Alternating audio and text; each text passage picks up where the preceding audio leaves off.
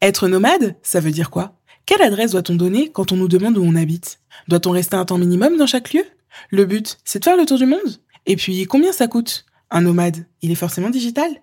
J'accueille Florence, ex-prof des écoles. Elle est aujourd'hui rédactrice web et nomade.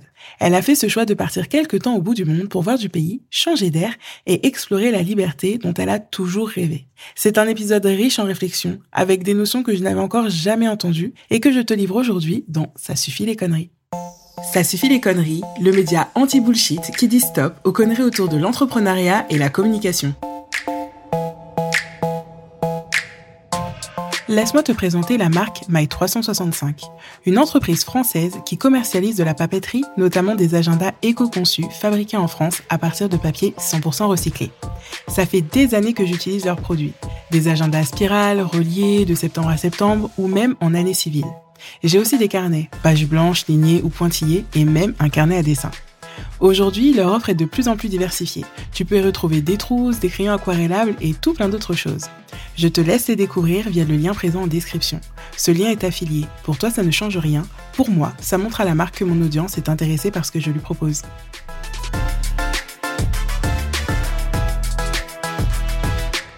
Bonjour Florence et bienvenue sur Ça suffit les conneries. Bonjour Priscilla et merci de m'accueillir. Avec plaisir. Est-ce que tu peux te présenter s'il te plaît? Oui, alors je m'appelle Florence, j'ai 31 ans, je suis bretonne et j'habite principalement en Bretagne, mais euh, toi tu le sais, je bouge beaucoup un peu partout dans le monde et je travaille aujourd'hui en tant que freelance, en tant que rédactrice web SEO et un petit peu aussi dans le podcast, euh, puisque j'ai un podcast qui m'a aidé dans ma reconversion qui s'appelle Avant j'étais prof, puisqu'avant j'étais professeur des écoles pendant six ans. Ok. Et est-ce qu'aujourd'hui tu te définis comme digital nomade du coup? Alors ça, c'est très intéressant et rien quand j'entends le terme, je me dis à quel point tu as bien choisi le titre euh, de ton émission parce qu'on entend vraiment tout et son contraire là-dessus sur les réseaux sociaux. Pour répondre très simplement, non, moi je ne me définis pas en fait de manière générale puisque je bosse à la fois chez moi, mais mon appartement avec là où je vis avec mon copain, il est en location, donc c'est plus vraiment chez moi quand je suis en Bretagne. Donc je suis euh, chez mes parents, chez les parents de mon copain. Des fois on part une ou deux semaines chez des copains. Des fois on est à l'étranger. Des fois on est en mode voyage. Des fois on s'installe plusieurs mois quelque part. Et ça n'empêche pas que je bosse, peu importe les circonstances. Donc je pense que pour beaucoup de gens, je suis digital nomade. Euh, pour moi, euh, juste je suis quoi. Genre je me sens pas quelque chose de, spécifique et mm, parce que on met beaucoup de définitions derrière ce qu'on ce qu'on souhaite être le digital euh, nomadisme et, et, moi ce que je vois sur Instagram c'est pas forcément quelque chose qui me fait rêver. Donc, c'est pas forcément quelque chose que j'ai envie que les gens imaginent de moi, parce que je trouve qu'on voit beaucoup de choses qui sont assez fausses pour avoir euh, testé dans la vraie vie. Donc, au final, je me définis pas comme ça, parce que j'ai pas envie que les gens s'imaginent que euh, je sirote un cocktail à Bali, alors que c'est pas vrai du tout. Mais d'ailleurs, c'est intéressant que tu parles de Bali, parce que c'est vraiment euh, une des destinations phares, en tout cas pour tout ce qui concerne le digital nomadisme et peut-être autre chose, mais en tout cas, vraiment dans cette sphère-là, on voit beaucoup Dubaï, Bali. Et toi, tu as choisi d'aller t'installer pendant quelques mois en Équateur. Pourquoi l'Équateur? Absolument. En fait, ça faisait très longtemps avec mon copain qu'on voulait visiter l'Équateur. On a échoué à deux reprises. Euh, une première fois parce que mon boulot de prof euh, m'avait pas laissé partir. Une deuxième fois parce que rapatriement pour cause de Covid. Et du coup, là, c'était la troisième fois. On a juste pris un aller simple. Euh, je savais pas dans quelle mesure j'allais travailler là-bas parce que j'avais gardé peu de contrats puisqu'on pensait voyager dans toute l'Amérique du Sud. Et puis, en fait, au bout de deux mois, deux mois et demi, on s'est retrouvé dans une auberge de jeunesse qui était incroyable où on est resté sept mois. Fait, j'ai trouvé un rythme entre mon travail euh, d'auto-entrepreneuse, des missions de volontariat dans l'auberge de jeunesse, et puis bah, le plaisir aussi de vivre là-bas, puisque c'est vrai que si tu profites pas de l'endroit où tu vis, autant rester chez toi, quoi. C'est quand je disais que c'était pas du tout comme ce que j'imaginais, c'est-à-dire que moi, quand on voyageait en Équateur, j'étais heureuse quand je trouvais une table, une chaise et une connexion Internet au même endroit et j'étais très loin de bosser euh, au bord de la piscine, tu vois. Et les seules fois où ça m'est arrivé de bosser au bord de la piscine, c'est parce que c'était le seul endroit où le réseau était bon et je branchais mon ordinateur euh, dans les toilettes euh, communes derrière, tu vois. Enfin, c'est pas du tout l'image qu'on s'imagine. Ça veut dire bah, les, la vie qu'il y a autour de toi. Alors, je sais pas comment ça se passe. Je vois souvent Bali et le nord de la Thaïlande comme pays qui reçoivent beaucoup d'expats et ça a l'air effectivement d'être facile de bosser depuis là-bas en, en termes de confort, de qualité de vie et tout. L'Équateur, ben, c'est beaucoup de chiens errants, c'est beaucoup de, gens qui, passent dans la rue en criant qu'ils ont de mangue et des crevettes à vendre. Euh, dans une auberge de jeunesse, ben, c'est les, gens qui sautent dans la piscine, euh, les gens qui écoutent la musique, euh, qui, font le petit déjeuner. Enfin, c'est pas du tout le calme qu'on peut s'imaginer quand on voit certains posts sur Instagram où ça a l'air très tranquille, très paradisiaque. T'as pas vraiment de routine non plus, t'as pas vraiment d'habitude. Donc je me suis rendu compte que j'étais moins efficace, donc je mets plus de temps à travailler, donc je suis moins rentable. À côté de ça, c'est un pays qui ne coûte pas cher, probablement comme la Thaïlande. J'entends souvent dire que c'est pas très cher, j'y suis jamais allée. Mais donc forcément, avec des salaires français à l'étranger dans des pays qui coûtent moins cher que la France, ça reste plus rentable. Enfin, il y a vraiment des pour et des contre. Mais euh, en tout cas, ce que je peux dire, c'est que j'ai pas essayé d'aller bosser sur la plage. Tu vois, on entend souvent des gens dire que ça fait rêver. Moi, ce que j'imagine, c'est que un, tu peux pas te brancher, deux, tu as le soleil dans l'écran, et trois, tu as du sable partout. Donc moi, ça ne me fait pas du tout rêver, tu vois. Mais c'est pareil et pour enfin quand tu as déjà essayé de travailler au bord d'une piscine, tu sais que tu peux pas y rester longtemps parce que sauf si tu es sous un parasol, bah t'as chaud, ton ordinateur il chauffe aussi, tu vois rien. Donc pour peu que tu fasses tu vois de la création visuelle ou un truc où tu as vraiment besoin de la couleur de ton écran, bah, c'est l'échec assuré. Donc oui, effectivement. C'est complètement ça. Ouais, et j'ai bossé euh, parce que du coup dans l'auberge où on était, on était vraiment collé à la mer, il faisait assez chaud. Donc parfois j'allais au dernier étage de l'auberge pour avoir un peu d'air, il y avait des hamacs et en vrai, au début, c'est trop bien de bosser dans un hamac et tu es content, tu te balances, c'est chouette. Puis en fait, au bout de deux heures, bah, tu te rends compte que tu pas du tout dans une position optimale pour rester concentré parce que tu as un peu les yeux lourds, tu vois. Donc si tu as mangé avant, tu es bonne pour la sieste. Surtout avec les chaleurs qu'il fait parfois là-bas. Enfin, Ouais, j'avais fait des petites, une petite série de vidéos euh, bah, quand on, lançait notre formation avec euh, Solène là, pour le podcast. Et puis elle me demandait euh, Tu peux faire des petites vidéos pour illustrer de toi qui bosses Je suis bah, Ça va être folklore parce que moi, ça va être au bord de la piscine, dans un hamac, avec la vue. J'avais une terrasse de ouf où je voyais tous mes copains qui surfaient pendant que je bossais. C'était plus frustrant qu'autre chose. J'arrivais pas à me concentrer. Mais du coup, les vidéos reflètent ça. Et j'ai très bien conscience que de l'extérieur, c'est waouh. Et moi, j'ai vraiment adoré mais tu peux pas faire des journées de 8 heures euh, confortablement comme je peux le faire, euh, je vais dire en France parce que c'est là que j'ai un, appart, mais euh, si c'est en Espagne, ce serait pareil, tu vois. C'est pas c'est pas pareil que chez toi, c'est pas t'as pas ton rythme, t'as pas tes habitudes, t'as pas ton matériel, t'as pas t'as pas la même posture, rien n'est la même chose en fait. Donc c'est pas, je pense qu'il y a vraiment une énorme différence entre ce qu'on voit et ce qu'on laisse percevoir aux autres et ce qu'au final, on vit vraiment que, bah ouais, on a mal au dos, le réseau il coupe, il y a du bruit partout, t'es pas à l'aise. Enfin, tu vois, y a, je trouve c'est un peu deux salles, deux ambiances, quoi. Ouais. Et puis, ce qui est intéressant aussi avec euh, toi, enfin, comment tu as voyagé, c'est que tu as aussi donné de ton temps euh, sur place. Alors que souvent, ce qu'on va voir au niveau du digital nomadisme, ce sont des personnes qui ont leur activité, en freelance ou en salariat d'ailleurs, parce qu'il y a aussi des, des, entreprises qui permettent de travailler à distance. Hein, et en fait, elles ont déjà leur travail et elles vont aller dans un autre pays, bah, à la fois pour le découvrir, à la fois pour travailler. Alors que toi, du coup, c'était pas tout à fait ton approche. Est-ce que tu peux nous l'expliquer? Oui, en fait, euh, moi, en devenant freelance, mon but, c'était de quitter une vie qui était un peu normée, on va dire, et d'avoir plus de choix et de liberté. Et par liberté, j'entends euh, liberté euh, décisionnelle, financière, géographique, organisationnelle, genre vraiment toutes les libertés, entre guillemets. Et moi, mon but, bah, c'est sûr, quand tu es à ton compte, plus tu travailles, plus tu gagnes d'argent.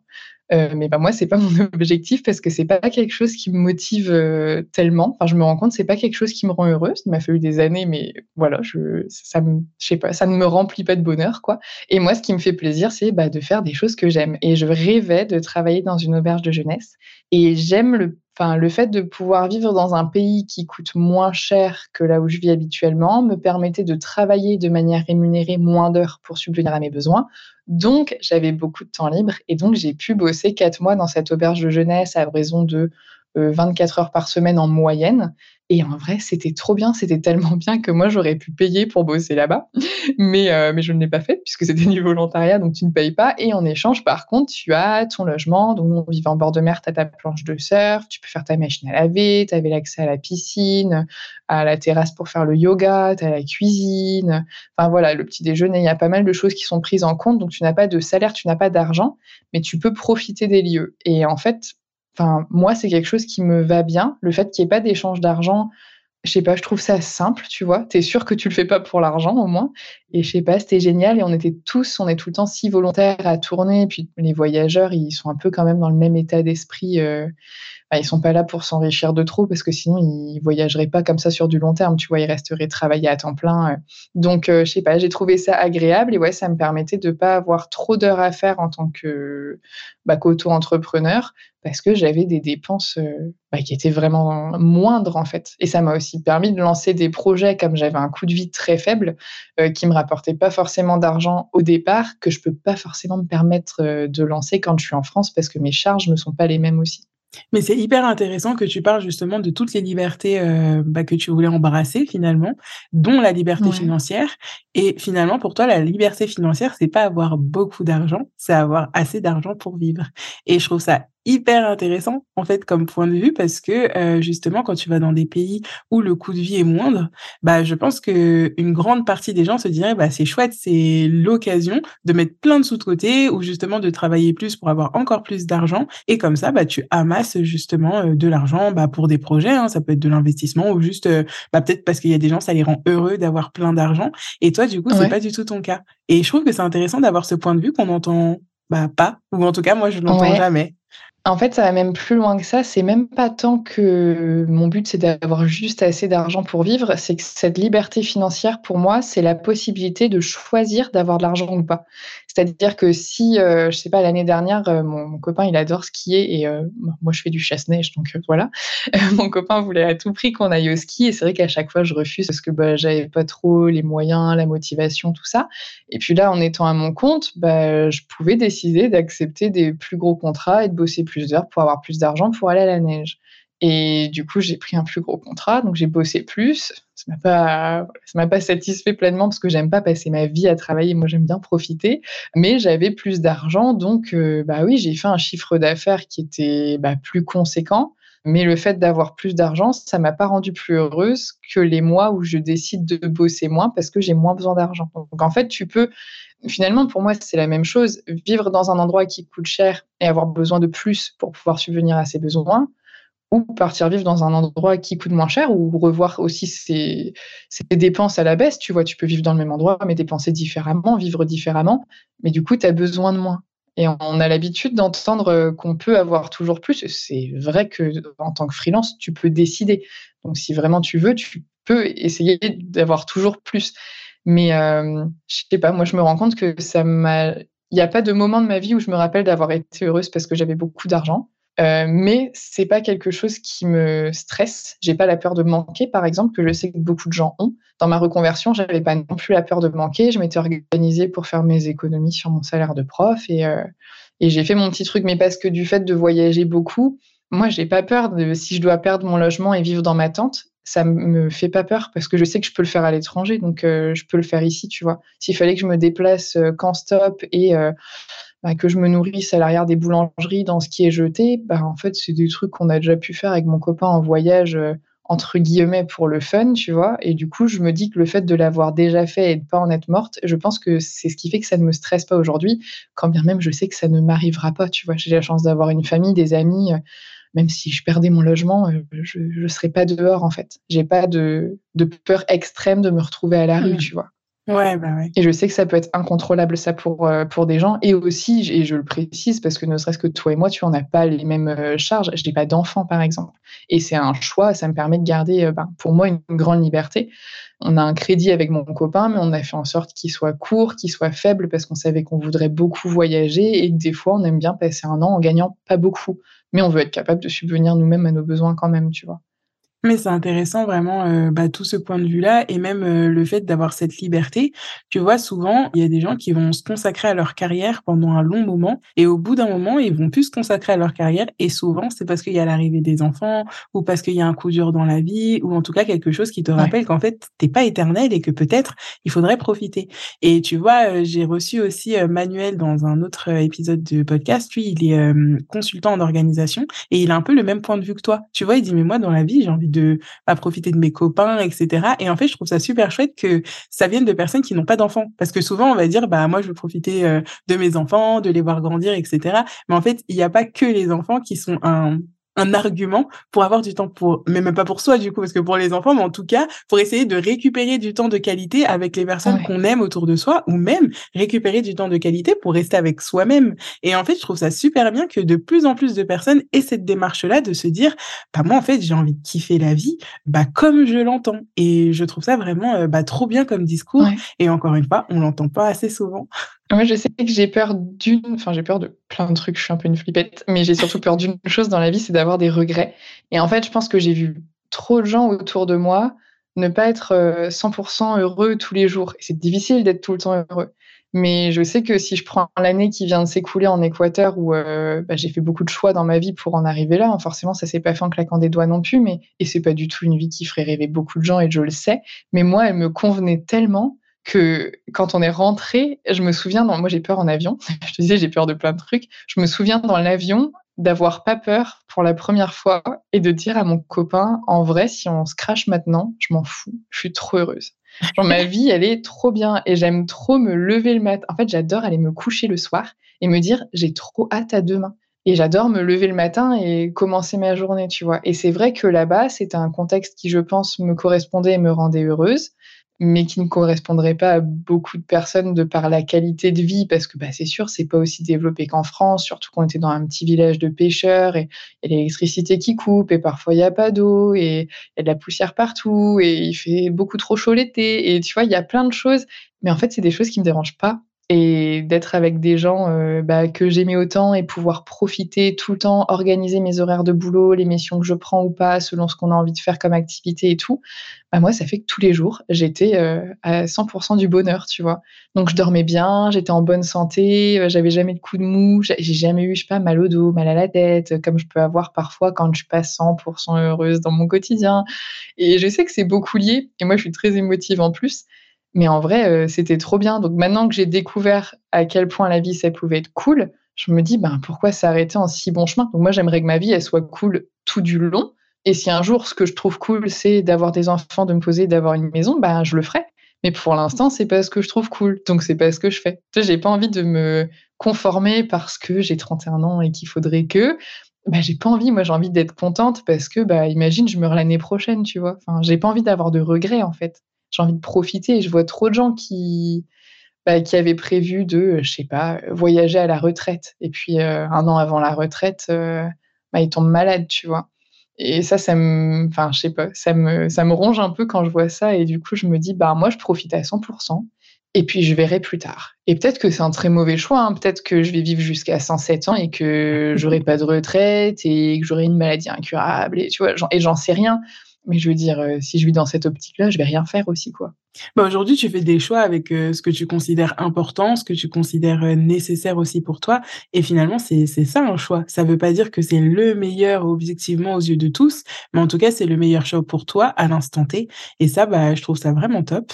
Pour, heu, justement la question de digital nomade ou le fait de vivre à l'étranger et cetera, je trouve ça important que tu dises que c'est pas tout le temps tout rose et que c'est pas que positif, mais en revanche, tu es hyper d'accord avec ça. C'est-à-dire que je trouve que c'est un peu comme dans l'entrepreneuriat, tu vois? L'entrepreneuriat, c'est pas, hyper positif tout le temps, ça ne convient pas à tout le monde, mais à partir du moment où tu es OK avec les règles du jeu et que finalement, bah, tu en tires plus de bénéfices que d'inconvénients, bah, en fait, c'est que le choix, il est bon pour toi, en tout cas en ce moment. Peut-être que dans 5 ans, bah, tu changeras d'avis et comme tu dis, tu vois, peut-être que tu voudras être sédentaire dans une maison, avec une vie de famille, des enfants, un chien, un chat, que sais-je. Mais en attendant, aujourd'hui, c'est pas ce dont tu rêves et donc aujourd'hui, bah, finalement, tu bah, tu vis un peu ta vie de rêve et je trouve ça trop bien. ouais.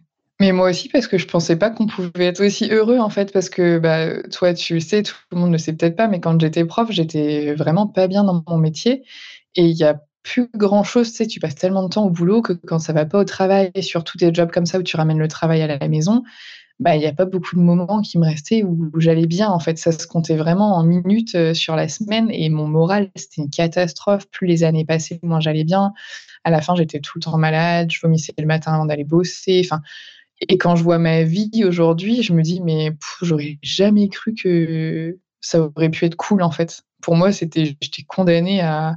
Tu sais, des fois, c'est horrible ce que je vais dire, et enfin, c'est pas fun du tout, mais des fois, je me demandais un peu à quoi ça servait de vivre, en fait. Enfin, c'est à ce moment-là que mon médecin m'avait arrêté d'ailleurs. Mais en vrai, on dis en rigolant, mais parce que c'est nerveux, mais je sais, je sais que c'est pas drôle. Mais tu vois, quand on arrive là et que tu dis, euh, je sais pas, des fois j'en parlais avec des gens autour de moi, on me disait, bah, en même temps, le travail, c'est pas fait pour être fun, hein, sinon ça se saurait. Et bah, du coup, comme tu entends ça, tu te dis que bon, ben ouais, puis tu sais, tu continues. Mais en fait, moi, j'avais même pas besoin et enfin, on va pas venir sur le fait que les enseignants gagnent pas très bien leur vie, mais malgré le fait que c'était pas des salaires mirobolants, j'avais même pas besoin d'autant, puisque de toute façon, j'avais plus trop le goût à faire grand chose. Donc je me disais, oh, si seulement je pouvais bosser euh, moins d'heures cette semaine parce que j'ai pas le moral, tu vois, mais tu peux pas moduler comme ça. Or maintenant, je peux moduler. Je peux moduler et je peux tout choisir de l'heure à laquelle euh, j'ai envie de faire pipi ou de manger, qui me manquait beaucoup dans ma liberté, à euh, bah, est-ce que j'ai envie de partir vivre un an en Papouasie-Nouvelle-Guinée, tu vois en fait, tu peux faire euh, ce que tu veux. Alors après, avoir euh, beaucoup de liberté, parfois trop de choix, tu le choix aussi, tu vois. Ça peut être euh, stressant. La première année, j'étais un peu, wow. En fait, on peut faire trop de choses et du coup, ça me stressait un peu. Je savais pas par quel bout prendre les choses et que faire et j'avais trop d'idées, j'arrivais pas à canaliser et tout ça. Mais finalement, comme quand tu as ton business et que bah, tu te sens libre et que tu peux techniquement monter tous les projets qui te passent par la tête. Mais il faut faire des choix parce que ben, les journées ne sont pas extensibles et, la santé mentale, c'est important aussi, tu vois. Mais, mais je sais je trouve ça cool. Je trouve qu'en fait, mon rythme de vie, il correspond euh, à ce que ma. J'ai l'impression à ce que ma, biologie, euh, ce dont ma biologie aurait besoin. Je sais pas trop comment expliquer ça, mais euh, par exemple, le matin, je mets pas de réveil, mais entre 6 et 7 heures, je suis debout et je fais ma journée, tu vois. J'ai, je fais ma sieste. Quand j'étais prof, je pouvais pas. Et en fait, c'est un rythme qui me va super bien, qui me permet d'être efficace et, et j'aime bien alterner les périodes où tu bosses beaucoup et les périodes où tu bosses moins et, et des projets fascinants et d'autres qui sont un peu plus rébarbatifs. Mais c'est important des fois d'avoir du moins bien pour apprécier le bien aussi, je trouve. Et finalement, entre ta vie de prof et la vie de maintenant, on est quand même aux antipodes, enfin, parce que tu pars de, bah, du fonctionnariat quand même, donc potentiellement un métier que tu pouvais garder toute ta vie, sauf si vraiment tu fais quelque chose d'extrême, mais vraiment très, très ah extrême, hein, parce qu'on sait que tu restes quand même fonctionnaire toute ta vie, avec un salaire, euh, du coup, qui tombe tous les mois et euh, un rythme de vie, finalement, euh, on sait qu'on ramène le travail à la maison, etc. Mais si on regarde juste le nombre d'heures à l'école, finalement, on n'était pas non plus sur un 40 heures, 50 heures, mais évidemment, tu as toute la charge mentale, les préparations, etc., etc., qui vont avec le métier. Alors qu'aujourd'hui, tu es sur euh, bah, de la liberté pure, que ce soit au niveau du lieu géographique où tu es et euh, les missions que tu acceptes ou non, et même le travail que tu fais ou pas, parce que tu peux très bien être sur ton activité de freelance, comme sur une mission de volontariat, comme tu expliquais, ou comme peut-être sur autre chose si tu pars ailleurs et que ça se, ça se, euh, ça se présente à toi. Et comment justement tu as préparé cette transition parce que comme tu disais, trop de choix, tu le choix. Tu pars de finalement un petit carré et tu vas vers euh, bah, plus de barrières du tout. Donc comment toi tu as préparé tout ça pour que justement ce soit le plus euh, le plus sain pour toi aussi et le moins stressant et le plus cocon quand même euh, pour le vivre? Ouais. En fait, je pense que j'ai peut-être pas assez préparé ce qui allait Enfin, les, les, portes qui allaient s'ouvrir à moi, on va dire. J'avais pas assez idée de mes possibilités. Moi, j'ai surtout préparé le côté financier. Parce que quand tu te reconvertis et que tu passes à ton compte, bah, il y a le moment où euh, tu quittes ton ancien job et avant d'avoir tes premiers clients, une régularité et tout ça, y a, il peut y avoir un moment où tu as moins de revenus. Donc moi, j'avais surtout travaillé là-dessus pour mettre, euh, en fait, la dernière année où j'étais prof, je vivais sur un demi-salaire en me disant comme ça l'année prochaine, il me reste un autre demi-salaire si j'arrive pas à me lancer pendant un an. Ce qui faisait pas énorme, ça me faisait genre 900 euros par mois, donc avec euh, bah, le crédit, la nourriture, les charges comme tout le monde quoi. Donc il y avait plus de petits loisirs, il y a plus de resto J'achetais plus beaucoup de fromage, c'était un peu triste, mais je savais pourquoi je le faisais, donc ça me dérangeait pas plus que ça. Euh, et en fait, mon entreprise, s'est bien lancée. Donc finalement, euh, au bout de trois mois, euh, c'est bon, j'avais j'avais pas besoin en fait de l'argent que j'avais mis de côté. En revanche, là où je m'étais pas préparée, c'est que je m'étais pas préparée à avoir du temps libre. Et quand ça a été les premiers vendredis soirs, il m'a fallu trois ou quatre week-ends pour me dire que j'étais pas obligée de travailler le week-end. Et en fait, comme moi, je suis une lève tôt mais pas mon copain, et qu'on vit ensemble, bah, moi, le samedi ou le dimanche matin, quand à 6h30 je suis debout et qu'il faut que je l'attende jusqu'à 11h30 midi, bon, bah, je prends mon petit déj, je vais faire ma promenade, je fais mon sport, bah, il me reste encore deux heures, tu vois. Il y a toujours un moment où je me disais, ah, je vais bosser un peu, mais parce qu'en plus, j'aimais bien ça, tu vois. Et il m'a fallu ouais, un bon moment avant de me dire, bah, je peux aussi me mettre dans mon canapé, faire un mot croisé et aller arroser mon cactus, quoi. N'arrosez pas trop vos cactus. Mais c'est difficile, je trouve, de se faire à tout ce temps libre. Et après, pour le reste, euh, paradoxalement, eh ben, si je prends toute l'année dernière où j'étais en Équateur, entre mon taf et le volontariat, sur un an, j'ai dû prendre quatre jours off au total, week-end inclus. J'ai jamais pris un week-end deux jours consécutifs, je l'ai même pas fait. Parce que même si je bossais que une ou deux heures par jour parfois, ben en fait, j'avais tout le temps un truc à faire. J'avais tout le temps envie de faire un truc. Et c'est la grosse différence parce que quand j'étais prof, je ramenais plein de boulot à la maison. Mais là, euh, là, je pourrais m'arrêter. Mais j'aime trop, en fait. Enfin, ce qui est dur, c'est de dire non des fois à des missions. Là, bah, on repart normalement cette année. J'ai dit non à un truc. Euh, c'était le projet un peu de mes rêves, tu vois. Et j'étais là, ben, on peut pas tout faire. faut faire des choix. Et c'est ça qui est dur, ouais se préparer à avoir du temps libre, euh, j'étais pas prête. Après, je m'étais préparée, ben, j'avais suivi une formation, donc j'étais prête euh, pour faire face à l'entrepreneuriat. Moi qui déteste l'administratif, en vrai, monter sa boîte, c'est pas si compliqué. C'est plus après, je pense, si je voulais vraiment la faire grandir, mettre des stratégies en place, là, ça me demanderait plus d'efforts. Mais comme moi, mon entreprise, elle me sert juste à avoir ce qu'il me faut d'argent pour kiffer ça fait deux ans que j'ai pas tenu mon livre des comptes, par exemple. Mais comme je sais que je dépense pas tout ce que je gagne, bah ça me stresse pas, tu vois. Mais je m'étais dit que je devais le faire cet été et, on est en septembre. Mais tu vois, je, je regarde pas. En fait, j'ai vraiment peu de dépenses. Du coup, j'ai pas besoin de beaucoup d'argent. Du coup, je me suis pas encore posé la question de euh, euh, monter mes prix ou tu vois, je fais ce qui me fait plaisir, quoi. Même en termes de mission, si ça me plaît pas, si c'était pas assez bien payé, je sais que je vais pas accepter pas parce que c'est pas et que ça me plaît pas, mais pas parce que c'est juste pas assez bien payé, mais parce que je me dis que c'est plus rentable de kiffer sa vie que de faire un truc qui me plaît pas de ouf et d'être pas très bien payé, tu vois. Donc, euh, et je sais que c'est pas comme ça que mon entreprise elle va grandir, mais en même temps, j'ai pas besoin qu'elle grandisse pour le moment. Donc, euh, je vais peut-être euh, choquer les entrepreneurs qui disent qu'un business c'est censé croître et tout ça. Et peut-être que ça va croître hein, cette année. On n'est pas à l'abri d'une surprise, tu vois, parce que à chaque fois que tu as des missions qui pop ou des clients qui, te découvrent, et des fois il m'est arrivé des trucs où c'était pas du tout prévu. Et je sais pas, je prends ce qu'il y a à apprendre en fait et le jour où ça ira pas, eh ben, on verra ce jour-là, tu vois. Mais pour l'instant, euh, ça m'est pas arrivé. Donc, euh, et puis il y a peut-être un état d'esprit aussi euh, qui est plutôt positif de mon côté. Du coup, peut-être que je vois pas les problèmes. Peut-être qu'il y a plein de trucs qui vont pas, mais que je m'arrête pas dessus aussi. Enfin, je pense que ma vie elle est pas parfaite, tu vois, loin de là. Mais c'est juste que je sais pas, j'essaye de faire en sorte que moi, elle me corresponde en tout cas, quoi, avec les choix que je peux faire sans euh, que ça ne fasse de mal à personne euh, autour de moi. C'est vrai qu'on parle souvent de la croissance des entreprises, mais on dit aussi que, enfin, c'est pas ta vie qui doit être au service de ton business, mais l'inverse. Et toi, du coup, bah, ton business, il est au service de ta vie, et en fait, bah, c'est trop bien. Enfin, Je trouve que c'est vraiment bah un, bel objectif. Il y a beaucoup de personnes qui aimeraient euh, arriver à cet objectif-là, mais après, il faut que ce soit effectivement en accord avec bah, ton style de vie aussi, tu vois? Donc, toi, en tout cas, ça, ça match. Et en fait, bah, c'est très bien aussi de voir que bah, ton entreprise, elle te sert à vivre, financièrement parlant, euh, au niveau du kiff aussi. Et d'ailleurs, c'est rigolo parce que tu utilises beaucoup le mot rentable. Et souvent, le mot rentable, bah, il est associé avec l'argent. Et toi, en fait, euh, ah bah, pas du tout. et tu l'utilises vraiment beaucoup. Et en fait, non. Ouais J'ai même pas fait attention. Pour moi, un truc rentable, c'est un truc qui va avoir plus de positif que de négatif, en fait. C'est vrai que je le dis pas forcément à l'argent.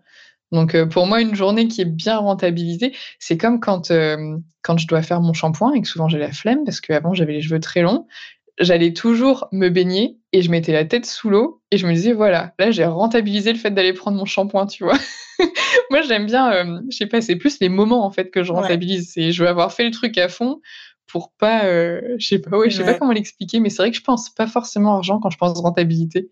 Mais parce qu'en fait, tu vois, dans la rentabilité, euh, pas forcément de l'argent, mais pareil, on a fait un épisode sur le voyage et on parlait de rentabiliser son voyage. Donc, tu vois, la rentabilité du voyage, c'était pas que financier, mais par exemple, si tu fais 8 euh, heures d'avion, bah, quand tu vas arriver de l'autre côté, bah, tu auras envie de faire mais 1500 trucs parce que comme tu auras fait 8 heures d'avion aller, 8 heures d'avion retour, tu te dis quand même, j'ai fait autant d'heures d'avion, donc il faut que je fasse tout ce que je peux faire euh, sur le moment, euh, au, détriment de ton repos, au détriment de ta santé mentale, au détriment peut-être même de tes finances, peu importe, tu vois. Mais du coup, la rentabilité, ce serait celle-ci, ou euh, rentabiliser aussi les lieux que tu vas voir, donc prendre un milliard de photos pour prouver que tu y as été, pour prouver que tu y étais là, mais sans pour autant bah, rentabiliser pour le coup ta visite, à savoir juste te poser sur le lieu, être trop content d'y être, apprécier le moment, etc. Tu vois. Et c'est vrai que tu vois le côté, en fait, ouais, tu l'utilises de manière hyper positive ce mot de rentabilité, alors que souvent la rentabilité, bah déjà d'une part c'est souvent utilisé par rapport à l'argent,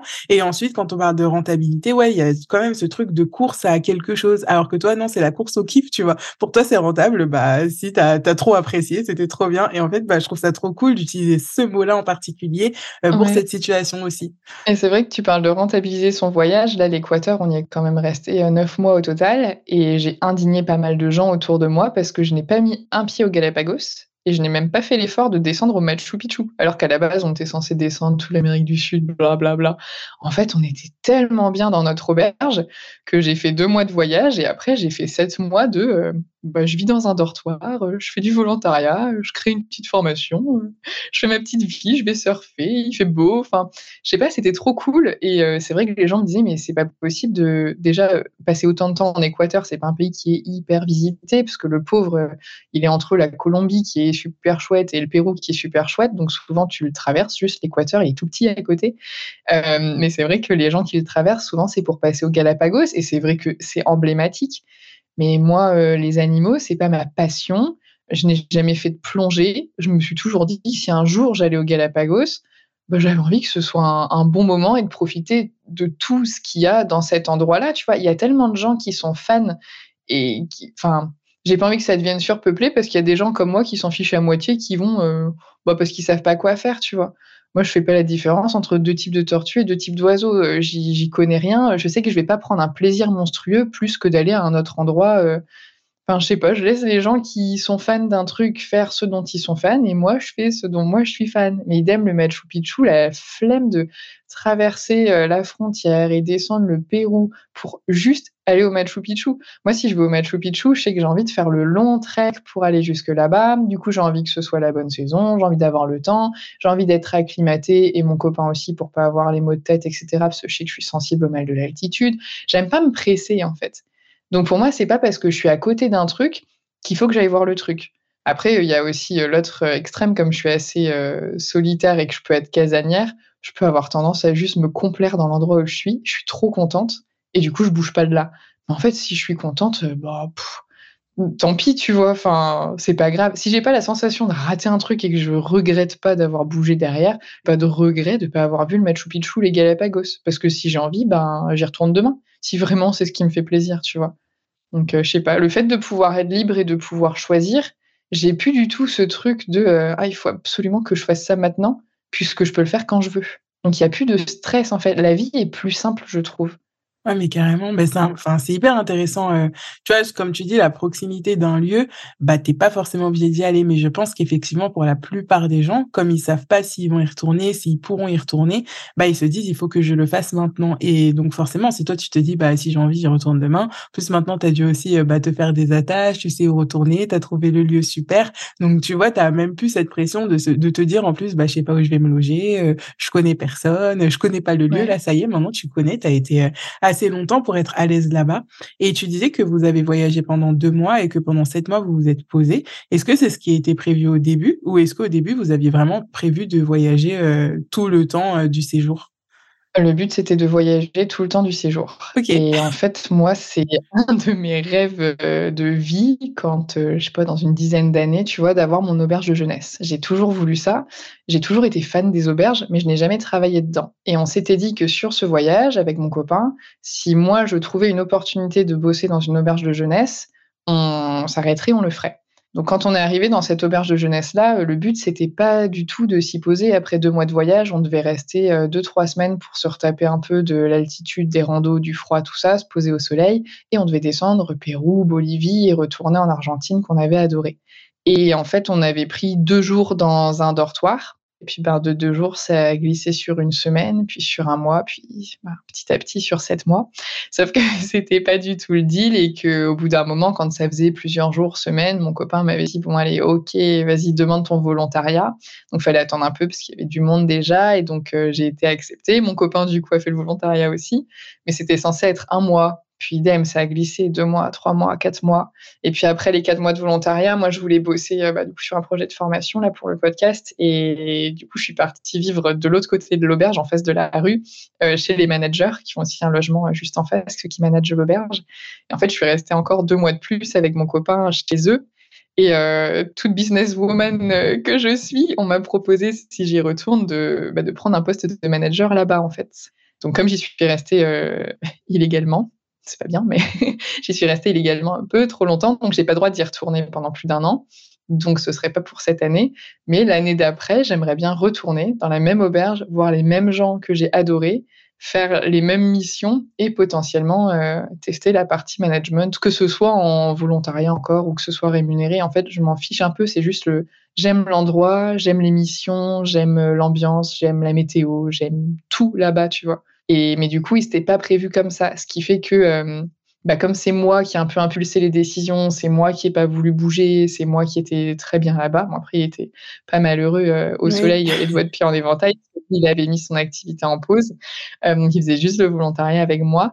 Et du coup, là, la rentrée dans quelques jours. Normalement, on est supposé partir en Nouvelle-Zélande euh, neuf mois également, avec un passeport vacances-travail. Et du coup, l'idée, c'est que cette fois-ci, ce soit lui qui soit décisionnaire de euh, son travail et moi qui suive, entre guillemets, les premiers mois. Parce que le but, ce serait de bosser trois mois pour après voyager six mois dans un van. Donc, c'est un peu, voilà, chacun son tour. Euh, fait, alors je vais pas dire des concessions parce qu'il y a pire que vivre dans un van en Nouvelle-Zélande ou que euh, avoir les doigts de pied en éventail euh, au soleil équatorien, tu vois. C'est pas vraiment des concessions, mais on va dire que chacun accepte d'avoir euh, pas son premier choix en même temps, parce qu'on est tellement différents, on n'aime pas les mêmes choses. Donc si on veut tous les deux être heureux, c'est important que bah, ce soit un coup plus l'un, un coup plus l'autre. Ça pourra jamais être vraiment les deux hyper heureux pour la même chose en même temps, je pense. On est trop, on est trop différents pour ça, tu vois. Mais ouais, on a des je sais pas, des projets qui sont chouettes, qui nous correspondent à tous les deux, parce que ça, c'est important aussi. Mais ouais, peut-être que je retournerai là-bas et, peut-être que je prévoirais de rester trois mois et qu'en fait, euh, je resterai deux ans, tu vois. Légalement, cette fois, on espère. oui, euh, la prochaine fois, on peut pas être illégal plusieurs fois là-bas. Donc la prochaine ah. fois, je ferai des papiers et tout. Mais, mais ouais, non, ça c'était, ouais, c'était pas prévu. Et, euh, et, là, le voyage en Nouvelle-Zélande est un peu plus cadré parce qu'on sait qu'on rentre pour un mariage l'été prochain. Donc voilà, on sait qu'on va revenir pour la suite, on ne sait pas, on se dit qu'on verrait. Enfin, en fait, tu évolues tellement dans une vie, tu changes tellement, euh, même si maintenant qu'on a la trentaine, tu es un peu plus posé, tu sais mieux ce que tu aimes, ce que tu n'aimes pas, ce que tu veux, ce que tu veux pas. Mais il n'empêche que tu continues de changer par rapport aux expériences que tu vis, par rapport aux gens que tu rencontres, par rapport aux réflexions que tu peux avoir. Tu continues de t'ouvrir en voyageant beaucoup, on s'ouvre énormément à plein de cultures, donc tu découvres plein de manières de penser et de fonctionner que tu n'as jamais vues en France et qui te paraissent super bizarres parfois au départ et tu te dis, mais en fait, euh, pourquoi pas? Du coup, tu as encore plus de possibilités qui s'offrent à toi, tu vois. Donc, euh, non, en vrai, c'est cool. Le choix, les choix continuent d'avancer. Donc là, tu en as de plus en plus. Et j'ai dit, mais waouh, en fait, j'aurais pas assez de toute une vie potentiellement pour essayer tout ce que j'ai envie de faire euh, à terme, quoi. C'est pour ça que j'essaye de pas trop, trop travailler, parce qu'il me faut du temps pour profiter. Mais je trouve que c'est trop bien d'avoir cette vision parce que tu vois, il y a euh, aussi la vision de justement ça passe vite, euh, j'ai pas le temps de profiter ou euh, il faut absolument que je travaille X années pour la retraite ou que je travaille X enfin X années pareil ou avec tant de budget pour tel projet, mais sans justement ce côté de je veux profiter maintenant. Tu vois, souvent on va se focaliser sur un objectif et on va tout faire pour atteindre cet objectif, mais en s'oubliant un petit peu. Donc c'est pas forcément mal. Hein, on a tous des objectifs comme ça, voilà. Alors que là finalement, quand le champ des possibles il est ouvert, bah le problème il est inverse. Là tu te dis mais en fait, il y a tellement de possibilités que j'aurais pas assez de temps pour tout faire. Alors que, bah, en tout cas, moi, je sais que le fait d'être devenu entrepreneur, de fréquenter aussi d'autres personnes, ça m'a ouvert ce champ-là. Alors que quand j'étais bah, prof, mais je pense que si j'avais fait un autre métier, ça aurait été pareil. Un métier en fait qui est normé, bah tu restes dans cette norme-là, tu fréquentes des gens qui sont aussi dans cette norme-là, et tout le monde ne s'interroge pas justement sur bah, le fait de rester par exemple toute la vie dans un travail. Moi, je sais que même quand j'étais ado, ça me paraissait dingue de me dire mais en fait ça veut dire que je vais commencer un travail, je sais pas à 25 ans et à 60 ans j'y serai encore. Bah du coup là tu vois, je me disais mais la vie elle, sera trop longue, c'est pas possible, tu vois. Alors que finalement quand tu sais que tu peux faire ce que tu veux entre guillemets, en tout cas ce qui t'est possible de faire avec les choix que tu vas faire, ce sera pas tout beau tout rose, mais d'un coup en fait ton ta vision elle change. Tu te dis bah en fait non j'aurais pas assez de temps enfin tu vois et c'est fou comment juste ton positionnement et ta vision de la vie finalement ça change tout de mais du tout au tout je sais que je te rejoins là-dessus parce que quand j'ai commencé à bosser en tant que prof, on avait une grande réunion dans un amphi et il y avait un, je sais c'était un inspecteur, un recteur, je sais sais plus qui c'était, mais bref, quelqu'un d'important en costume qui était venu et qui nous avait dit, j'espère que ça vous plaira parce que vous êtes parti pour 42 ans. Et je venais juste d'avoir mon concours et je me souviens de l'angoisse que j'ai ressentie et de ce côté, euh, ben, merde, j'ai fait une petite erreur là, tu vois. Moi qui ai toujours aimé euh, faire un peu ce que je veux comme je veux, alors ça m'allait bien parce que t'as pas de t'as pas de supérieur hiérarchique direct mmh. quand tu es dans le primaire. Moi, j'étais dans le primaire parce que les directeurs d'école dans le primaire ne sont pas tes supérieurs, mais juste des collègues qui font en plus de l'administratif. Du coup, j'avais pas ce côté où voilà, tu un, un supérieur au-dessus de toi qui te regarde, qui te donne des ordres et tout. Ça, j'aurais du mal, je pense. C'est pour ça que je suis pas partie vers le salariat. Mais peut-être que l'entrepreneuriat et tous les choix euh, qui sont possibles, finalement, ça va me stresser, tu vois. Mais au moins, je suis sûre que je sais pas ce que je vais faire l'année prochaine. Et ça, pour moi, c'est important. Parce que savoir te dire euh, quand je vais être en vacances de Toussaint en 2036, euh, enfin, si c'est pour regarder un film dont je connais déjà la fin, si tu veux, moi, par rapport à ma vision de la vie, ça m'angoissait, ça m'allait pas du tout. Alors qu'il y a des gens qui vont avoir besoin de ça pour plus de stabilité, pour savoir, ben, est-ce qu'ils font des enfants, est-ce qu'ils achètent une maison, est-ce que machin. Ben, nous, on a acheté un appart, ben, on a vécu autant de temps dedans qu'un locataire a vécu dedans. et on s'en fiche, tu vois. C'est chez nous, mais bah, si ça peut être chez quelqu'un d'autre, euh, c'est chez quelqu'un d'autre. Enfin, j'ai pas ce côté euh, un peu appartenance, entre guillemets, qui fait aussi que là, j'ai pas vraiment de chez moi, tu vois. Il y a du plus et il y a du moins. Mais ouais, je sais pas, j'aime bien, moi, le côté euh, surprise, pas savoir et pouvoir te dire que si tu as une idée folle, ben, tu peux juste la suivre, en fait et tu feras de mal à personne, tu vois. Tu t'es pas engagé auprès de quelqu'un, tu t'es pas engagé pour quelque chose, donc tu peux changer d'avis et tu peux te faire plaisir. Et pour moi, c'est important mais j'ai parfaitement conscience que c'est pas important pour tout le monde du tout. Ouais. Et justement, quelqu'un qui serait un petit peu dans juste ce cheminement, ce questionnement, qui dirait bah pourquoi pas euh, vivre un petit peu tout le temps partout à l'étranger ou pas d'ailleurs, hein, même partout en France, en Van, en Europe, etc. Qu'est-ce que tu lui conseillerais de commencer à faire, que ce soit en termes de préparation, euh, j'allais dire physique ou mentale ou psychologique, enfin d'une manière générale, qu'est-ce que tu lui conseillerais?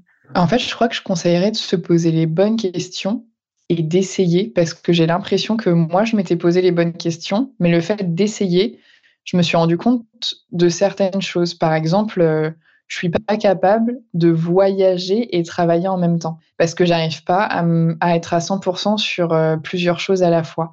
Donc euh, le rythme où tu voyages, puis tu fais une rando le mardi et le mercredi tu bosses pour un client et le jeudi tu prends un transport et machin, pour moi, ça marchait pas parce qu'en fait, rien ne te dit que dans le logement que tu as prévu de prendre le mercredi, il y aura une bonne connexion Internet, une table, une chaise et, pas une infiltration d'eau et un orage équatorien. Et en fait, il n'y avait pas d'électricité, tu vois. Donc, euh, je trouve que c'est hum, faut prévoir plus de temps que quand tu es chez toi et que tu as tes routines, parce que tu n'as pas tes habitudes et que tu es dépendant de choses euh, bah, que tu peux pas contrôler. quoi. Donc euh, voilà, prévoir du temps devant soi, mais au-delà de se poser les bonnes questions de euh, voilà, est-ce que savoir de combien on a besoin en fait financièrement? Moi, j'ai fait le test, j'ai tenu mes comptes au centime près pour savoir combien il me fallait pour vivre, pour préparer mes économies au cas où. Parce que si tu vas à la jaugette, on n'a pas tellement idée finalement des petites dépenses parfois qu'on a. Tu vois, on peut se surestimer ou se sous-estimer. Mais ouais, essayer de penser à ça, combien on a vraiment besoin, qu'est-ce qui est important pour nous? Est-ce que euh, ça nous dérange de bosser dans un canapé chez quelqu'un? Ou est-ce qu'on a besoin d'une pièce euh, fermée, bien installée? Est-ce qu'on a un job qui nécessite d'avoir de la fibre ou est-ce que comme moi, la DSL, en vrai, ça fait l'affaire? Est-ce qu'on veut vivre dans un van? Euh, Est-ce qu'on veut vivre dans des logements et se poser de temps en temps? Enfin, gérer sa fatigue aussi, parce que si tu bouges et que tu voyages en même temps, bah, parfois, euh, quand nous, on faisait des grosses randos équatoriennes euh, où tu montes à 4-5 000 d'altitude, en fait, le lendemain, tu es explosé, tu pas du tout envie d'aller rédiger un article ou de monter un podcast, tu vois, tu as besoin de repos aussi. En fait, c'est comme dans notre vraie vie, tu vois, dans la vraie vie, la vraie vie. ça reste la vraie vie, mais dans la vie quotidienne que j'avais avant, il y avait des week-ends, des vacances, des, soirées, des moments où tu te reposes. Mais en fait, quand tu es en voyage ou tu t'expatries, ton corps et ton esprit auront toujours besoin de ces moments de repos, même si c'est plus cool et que c'est moins stressant. Et... Mais comme tu es aussi toujours dans la découverte, souvent c'est une langue différente, une monnaie différente, de la nourriture différente, des habitudes différentes, une culture différente. En fait, tout ça, déjà, ça prend beaucoup d'énergie. Donc, se demander vraiment ben, où on veut vivre est-ce qu'on veut bouger, genre être nomade et bouger régulièrement ou pas? Et est-ce qu'on est prêt à faire un peu des deux à la fois ou est-ce qu'on est comme moi et qu'on peut pas? Et finalement, il vaut mieux alterner, maintenant je le sais, les parties de voyage pures où tu fais que voyager et les parties de travail pures où tu fais que travailler. Et moi, c'est ce qui me convient. Mais c'est peut-être pas du tout ce qui conviendrait à quelqu'un d'autre. Il y a des gens, je pense, qui gèrent très bien euh, bosser sur les routes, euh, rédiger dans des bus. Euh, moi, c'est pas mon truc. Mais c'est important de se poser ces questions-là de pas idéaliser. Donc faire attention. Euh, je vois sur Instagram les comptes qu'on suit, tu vois, on lit pas les mêmes choses selon qui on suit. Euh, essayer de trouver des personnes qui racontent un peu la vérité, qui essayent pas de faire rêver les gens, parce qu'après c'est les risques aussi d'être déçu. Et moi, ce que je conseillerais, ben, c'est d'y aller pour essayer, parce que tu peux aussi te rendre compte que ça ne te plaît pas du tout et moi, ça m'est déjà arrivé de me dire au tout début en Équateur, selon les endroits où on était, qui étaient vraiment pas safe et il y a beaucoup d'agressions, il y avait beaucoup de meurtres et tout ça, ça m'est arrivé de dire à mon copain, mais en fait, qu'est-ce qu'on fout là? On était tellement bien chez nous. Alors que au final, tu vois, j'ai changé d'endroit et je me suis dit, on a bien fait d'être là, on est beaucoup mieux que chez nous. En fait, d'un endroit à l'autre, tu peux tellement changer, tu vois. Mais je pense qu'il y a si tu n'essayes pas, tu sauras pas vraiment parce que c'est dur, euh, c'est des ressentis en fait. Et je trouve que c'est difficile de savoir ce que tu vas ressentir avec juste une projection. Donc ouais, je conseillerais euh, se poser les bonnes questions et aller essayer en fait. Même si c'est pas au départ pour des longues durées, tu vois, ça peut être un test d'un mois quelque part, ça peut être un test d'une semaine. Hein. Des fois, il suffit pas de grand chose pour savoir qu'on n'aime pas un truc. Hein. Intéressant, intéressant cette question de durée, parce qu'effectivement, on a tout de suite l'impression que, bah voilà, si tu veux être nomade, faut partir loin et longtemps, rentabilité, tout ça. Alors que oui, effectivement, tu peux partir une semaine euh, juste ailleurs et c'est bien en fait, enfin surtout par exemple quand tu vis dans la ville, admettons, et tu pars une semaine euh, vraiment dans le fin fond de la campagne, ou l'inverse, tu viens de la campagne, et bah viens à Paris pour voir une semaine. tu sauras vite fait si t'aimes euh, le brouhaha parisien ou pas du tout. Et je parle de Paris, mais une autre ville euh, qui serait aussi active. Mais je parle de Paris parce que bah déjà c'est au nord, donc même la météo c'est pas forcément la même que si tu vas à Marseille ou à Toulouse. Euh, tu vois de Paris, il y a beaucoup de personnes, tu vois quand elles emménagent, enfin en tout cas quand elles emménagent en région parisienne et qu'elles viennent d'une autre région qui est plus basse, bah tu tu vois, par exemple, Paris, si tu veux aller à la mer, bah, faut rouler beaucoup. Si tu veux aller au ski, bah, faut rouler beaucoup. Si tu veux aller dans la campagne, bah, faut aussi rouler. Alors qu'il y a d'autres endroits où finalement, tu es à une heure euh, de chaque, mais tout en étant dans une grande ville, tu vois. Et ça, par exemple, c'est bête, mais c'est deux choses que tu sais pas, bah, si t'as pas essayé. Et euh, donc, comme tu dis, même une semaine, je pense que c'est amplement suffisant euh, pour savoir si tu apprécies ou pas du tout. Bah, c'est ça et c'est pour ça qu'en tout début d'interview et la boucle sera bouclée, je disais que je me définissais pas forcément comme digital nomade parce qu'en fait, ça veut dire quoi? Est-ce que quelqu'un qui bouge une semaine par mois, il est digital nomade? Est-ce que la personne qui vit, euh, à Rennes et qui, euh, deux jours par semaine doit monter à Paris pour le travail, elle est digital nomade? Ou est-ce que c'est que les gens qui sont à l'étranger? Est-ce que c'est que si tu voyages plus de tant de temps à l'année? Ou est-ce que si tu es expat, tu es aussi digital nomade si tu bosses pour une boîte euh, qui n'est pas dans le pays dans lequel tu es expat, tu vois? En fait, j'ai jamais regardé la définition de ce que c'est que le digital nomadisme, mais du coup, j'ose pas me définir comme ça parce que ça se trouve, la personne à qui je parle, elle, elle a une idée de ce que c'est et donc elle va projeter son idée sur moi. Et peut-être que moi, en fait, quand je vais lui dire vraiment à quoi ressemble mon quotidien, elle va se dire, c'est pas du tout digital nomade, en fait. Tu vois, donc c'est difficile de savoir euh, bah, qu'est-ce qu'on met vraiment derrière euh, ou pas. Du coup, ben, dans le doute, je me définis pas. Bah, c'est bien aussi comme ça. à tout le temps mettre des étiquettes, on enferme tout le temps tout le monde dans un, bah, dans un petit moule. Donc, bah voilà, tu te définis pas, tu vis ta vie comme tu l'entends, tu crées ta liberté comme tu en as envie. Et en fait, bah, c'est trop bien. C'est ça. Et puis en même temps, tu vois, je me dis les gens qui bossent en ligne et qui restent dans leur pays d'origine et qui bougent pas, ils sont pas là en train de se définir comme euh, digital sédentaire, tu vois. Il n'y a pas toujours besoin de mettre euh, des étiquettes partout. Enfin, parce qu'après, quand tu as une étiquette, je trouve que c'est difficile de, passer à autre chose. Tu sais, les gens, ils t'imaginent d'une façon. Et comme moi, j'arrête pas de changer d'avis et de changer de projet et de changer de truc, si je commence à mettre des étiquettes sur chaque truc, mais les gens, ils vont pas s'y retrouver. Moi, la première, tu vois. Donc euh, voilà, comme j'ai pas beaucoup d'obligations et que ça me va bien comme ça, ben je vivote comme ça et puis euh, qui vivra verra et j'espère que je vivrai pour voir. ben oui, et puis tu vois, même par rapport à soi-même euh, et le regard extérieur, tu vois, si aujourd'hui tu te dis digital nomade, donc c'est bon, les gens ils ont ancré ta famille, tes proches, tes digital nomades, et demain tu dis bah non, finalement je vais acheter ma maison et aller vivre euh, bah là où tu es, en Bretagne ou ailleurs, ils vont ils vont pas comprendre, tu vois. Et en plus de ça, je pense que c'est difficile quand tu affirmes des choix, donc déjà d'être sûr de toi euh, envers toi-même, mais en plus de les affirmer auprès des autres. Donc quand tu te colles une étiquette, c'est hyper difficile difficile après de te l'enlever justement et pour ce côté euh, bah, assumer, c'est encore plus compliqué, je trouve en tout cas. Je, non, je suis d'accord avec toi. Et puis, ça veut dire même que tu t'exposes aussi à des jugements. Et moi, des fois, j'ai la flemme euh, de débattre ou de répondre. Mais imagine, tu dis que tu es digital nomade et puis, euh, je sais pas, tu es fatigué, tu as le mal du pays et tu reviens de poser euh, chez tes parents pour l'été ou, ou, que sais-je. Bah, les gens autour, ah, bah, ça dit que c'est digital nomade, mais c'est bien content de pouvoir rentrer à la maison. Hein. Tu vois, il y a toujours des gens qui sont là pour dire des trucs. Alors que si tu te qualifies de rien, eh ben, on peut rien dire. je trouve que tu t'enlèves aussi une épine du pied au passage tu vois, parce que ouais, t'es pas obligé d'être quelque chose, euh, sauf si vraiment ça te fait plaisir, tu vois. Si toi tu te sens bien là-dedans, il y a des gens qui se, qui se qualifient, qui se donnent des étiquettes, que ce soit sur euh, leur travail, leur manière de vivre, leur genre, leur goût, leur style vestimentaire, tu vois. Il y a des gens qui aiment dire qu'ils sont ci ou ça, et ça leur fait du bien parce que ça leur permet de se retrouver dans leur identité. Euh, moi, bah, je sais pas, peut-être que je sais pas trop qui je suis en fait. Enfin, tu vois, j'ai pas fini de me construire aussi, quoi. Donc, euh, donc en vrai, je, je sais pas. Du coup, bah ouais, je me qualifie pas, mais ça me pose pas de problème. Il y a des gens, je pense, qui à l'inverse, s'ils pouvaient pas trop définir ce qu'ils font, ils seraient un peu gênés, tu vois. Je sais que là, je prenais un covoiturage l'autre jour, et euh, quand on m'a demandé, toi, tu fais quoi dans la vie? Et tu vis où J'étais là, alors, je commence. Même j'ai eu, un, accident cet été et les pompiers ont dû venir si tu veux avoir une petite euh, intervention. Et du coup, ils m'ont demandé euh, votre adresse. Et je rentrais d'Équateur.